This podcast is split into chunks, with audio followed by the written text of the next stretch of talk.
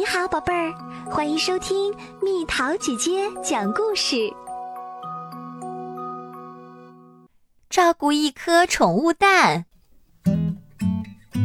狐猴麦乐正在大树上快乐地爬来爬去，忽然，他发现草地上有个奇怪的东西，好像是个漂亮的鹅卵石。麦乐想。为了证实自己的想法，麦乐碰了一下那个鹅卵石。让他吃惊的是，鹅卵石竟然动了起来。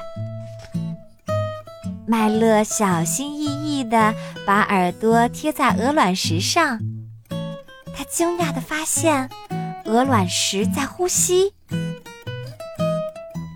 它竟然是活的。麦乐四处张望，想找到这个会呼吸的鹅卵石的主人。可是他什么也没有发现。既然这样，那就由我来照顾你吧。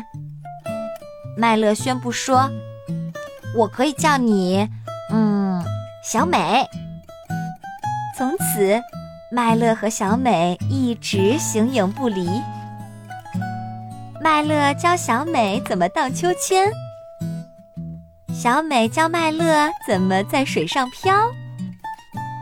麦乐教小美怎么保持平衡，小美教麦乐怎么跳水。麦乐教小美怎么爬树，小美教麦乐怎么翻跟头。两个小家伙玩得太累了。现在他们该睡觉了。天亮后，麦乐惊恐地发现小美碎成几瓣了。哦不，小美被打碎了！麦乐嚎啕大哭。等等，你是谁？你是从哪儿冒出来的？麦乐问。很快。麦乐就明白他是谁了，小美。麦乐开心地喊道：“现在我知道你属于谁啦！来吧，我送你回家。”太太您好，请问您是不是丢了什么东西啊？麦乐问。我的孩子，鳄鱼太太喊道。他对麦乐说：“我该怎么感谢你呢？”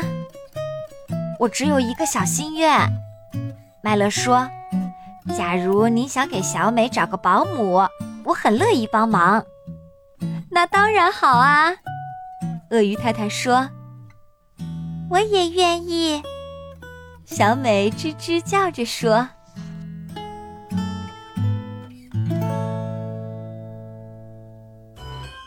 好啦，小朋友们，故事讲完啦。小美是一只什么动物啊？”留言告诉蜜桃姐姐哦。好了，宝贝儿，故事讲完啦。你可以在公众号搜索“蜜桃姐姐”，或者在微信里搜索“蜜桃五八五”，找到告诉我你想听的故事哦。